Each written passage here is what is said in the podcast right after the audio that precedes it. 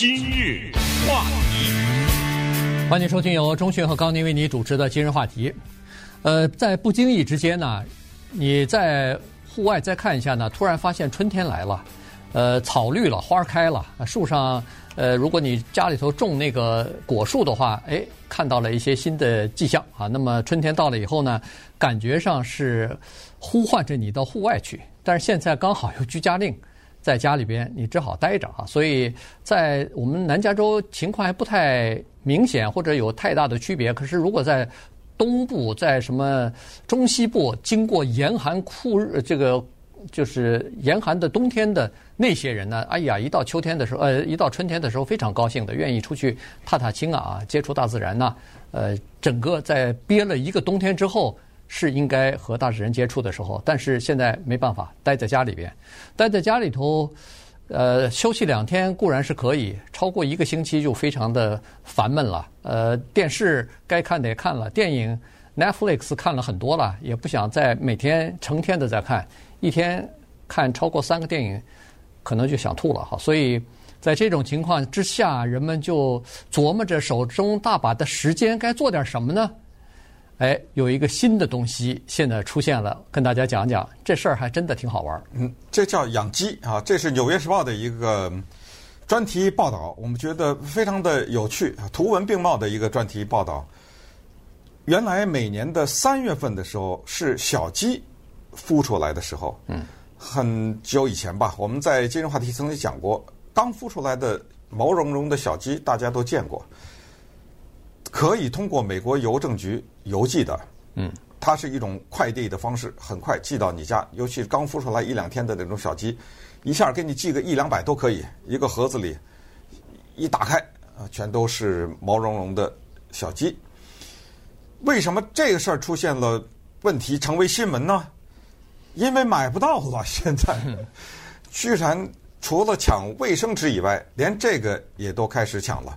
人们突然发现一个冲动，就是在家闲着，然后可以养。再加上呢，鸡有好处，下蛋，嗯，然后作为宠物，对不对？抱在手里，捧在手里，抱在怀里。你不相信？我真的见过怀里抱着鸡的人，我也抱过。我从小就养鸡，一直养到大。我对鸡是相当的了解的。你养过鸡吗？我养过。你养过鸡？小时候也是养过。哦、对，所以呃，从城市到农村，我都养过鸡。呃，对鸡是有也是比较感情。还有鸡还有一个好处，吃啊，对不对？尤其是对我们这种小的时候养过鸡的人，真的是人生的一个缩影和体验。你看到老母鸡。下蛋的情况，嗯，你看到毛茸茸的小鸡，那长得叫快，几天几天那个毛就长出来了。对，你也看到，由于你照顾的不适当，一个小鸡就这么倒在地上死去了，怎么死的你都不知道，嗯，就死了。当然，也看到了鸡的交配，呃，小的时候一直问父母那是干嘛呢？那你见过吗？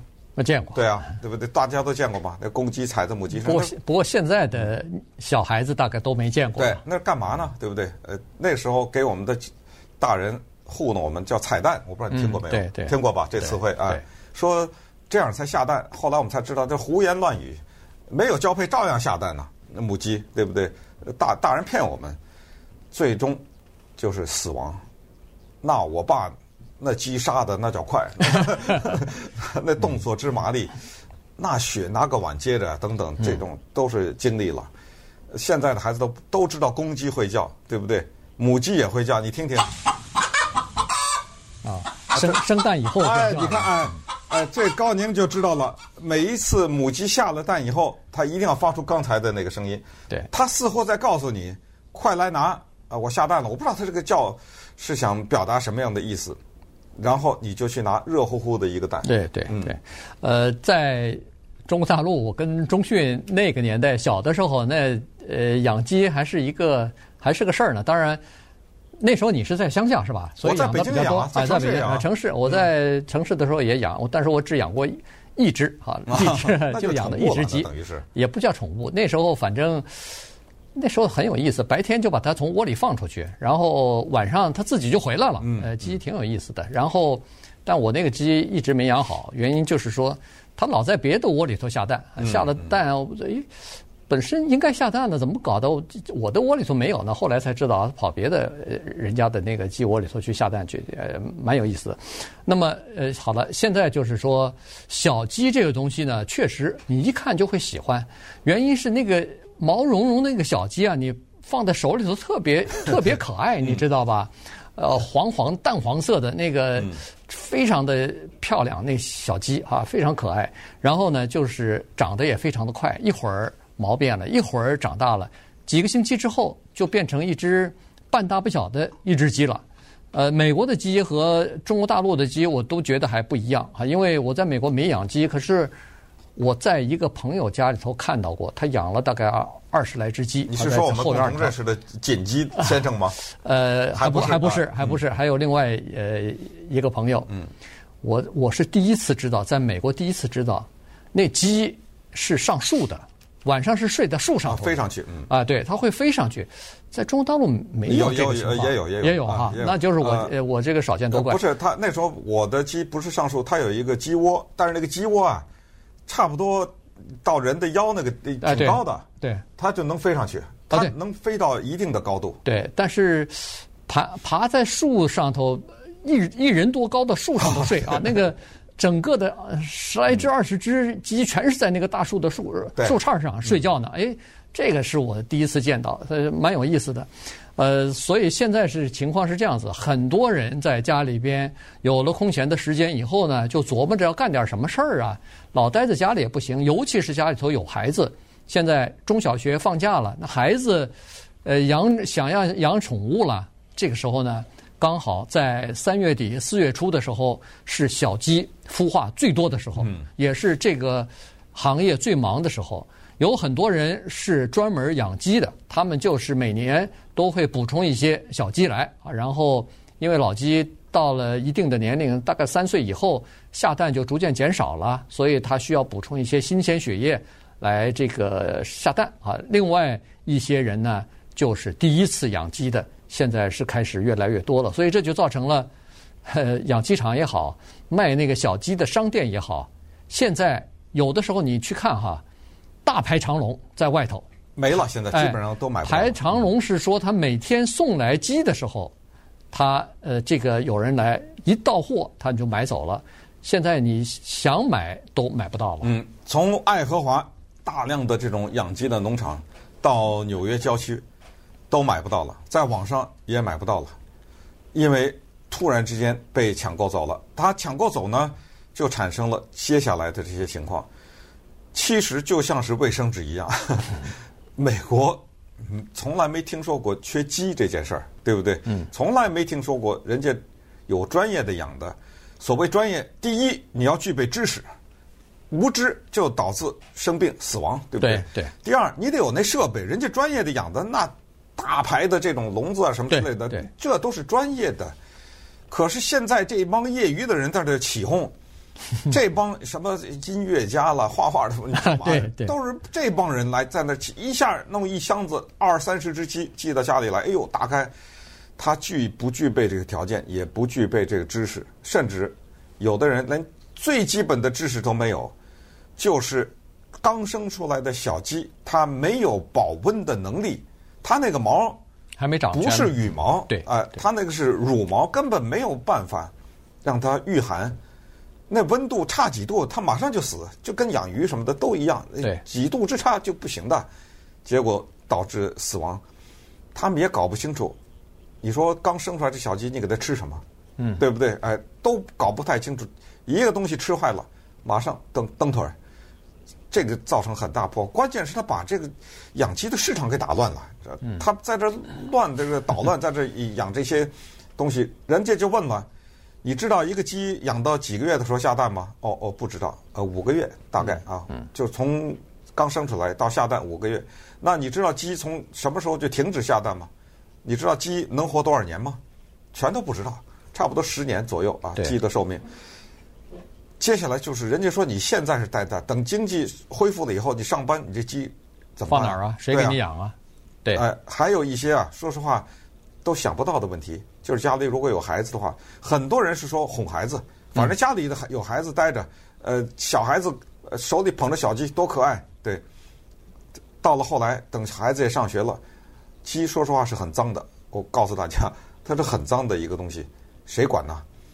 然后接着来呢，你就就说好像很简单，杀了吃，你等着孩子跟你算账，这个是可以说是叫做感情的一个伤疤，对于很多孩子来说，就是你杀了他的鸡，他记记你一辈子，你怎么办？对，对不对？而且在美国，如果养鸡的话，它当宠物一样养，所以呢，在美国，哦，反正至少我知道的，有很多养鸡的人，他是不杀鸡的，他是不吃自己养的这个鸡的，所以这就让他老死。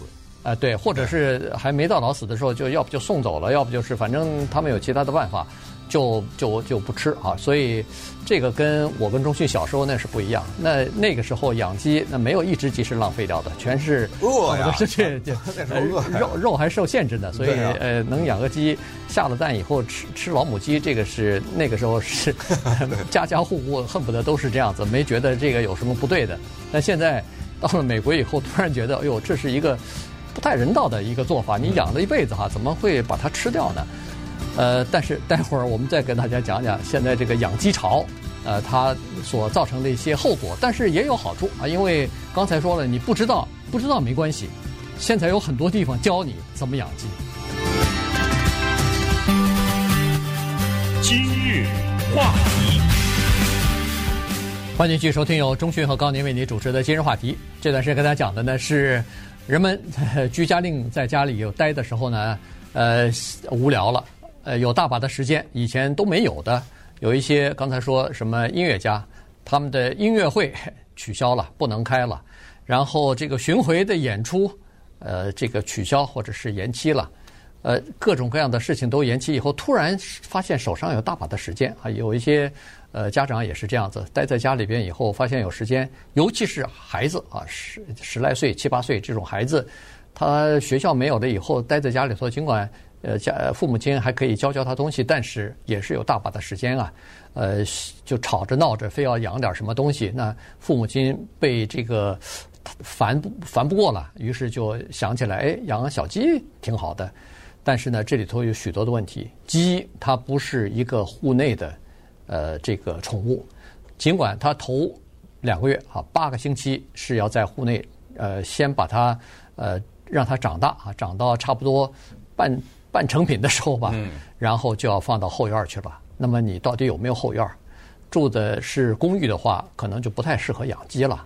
有后院的话，你要把这个后院还得稍微的改造一下。我们都知道，在后院有的时候有黄鼠狼，有的时候有那个土狼。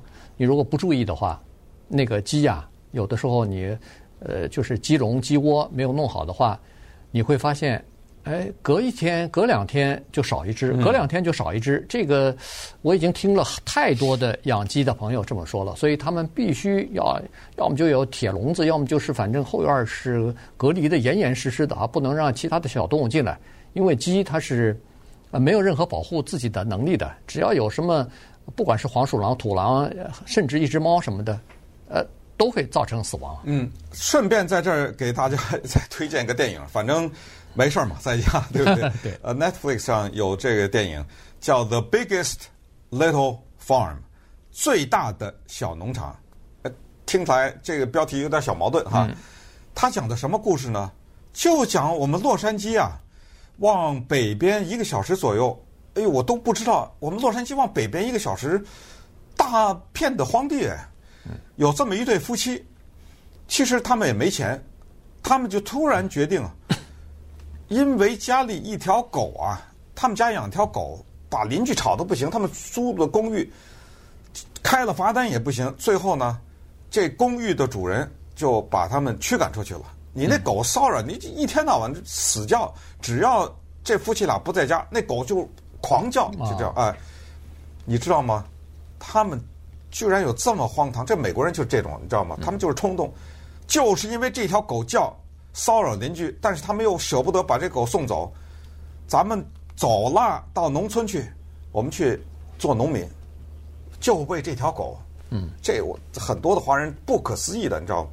他们干什么？他们就四处找投资，就有一个宏伟的计划。他们其实并不懂他们宏伟的计划就是我们养猪、养牛、养马、养鸡、养鸭、养什么，种果树，弄了一一两百亩地，嗯，这找了投资，就开始了他们的农业生活。然后他们很有心，从一开始就拍摄记录，所以经过几年就完成了这部得奖的纪录片，叫《最大的小农场》。你看看他们人是付出了什么样的代价啊？到最后是怎么学习？怎么养鸡、养鸭、养猪？尤其那个生产的过程啊，什么特别有趣。我觉得，反正因为我在农村待过，我喜欢看这些农家的动物。如果你们家的孩子对这些农家的动物比较没有知识的话，也建议大家等以后疫情过了以后了，今年肯定没戏了啊！今不是今年，我想应该是没戏。就有什么洛县博览会呀、啊、柘县博览会啊，这种你听的名字叫博览会，其实很大程度上都是农家乐，他那儿有。告诉你怎么挤奶呀，什么羊啊，什么猪啊，反正都可以看到驼羊啊之类的。嗯。呃，接触一下，呃，鸡鸭就更不用说了。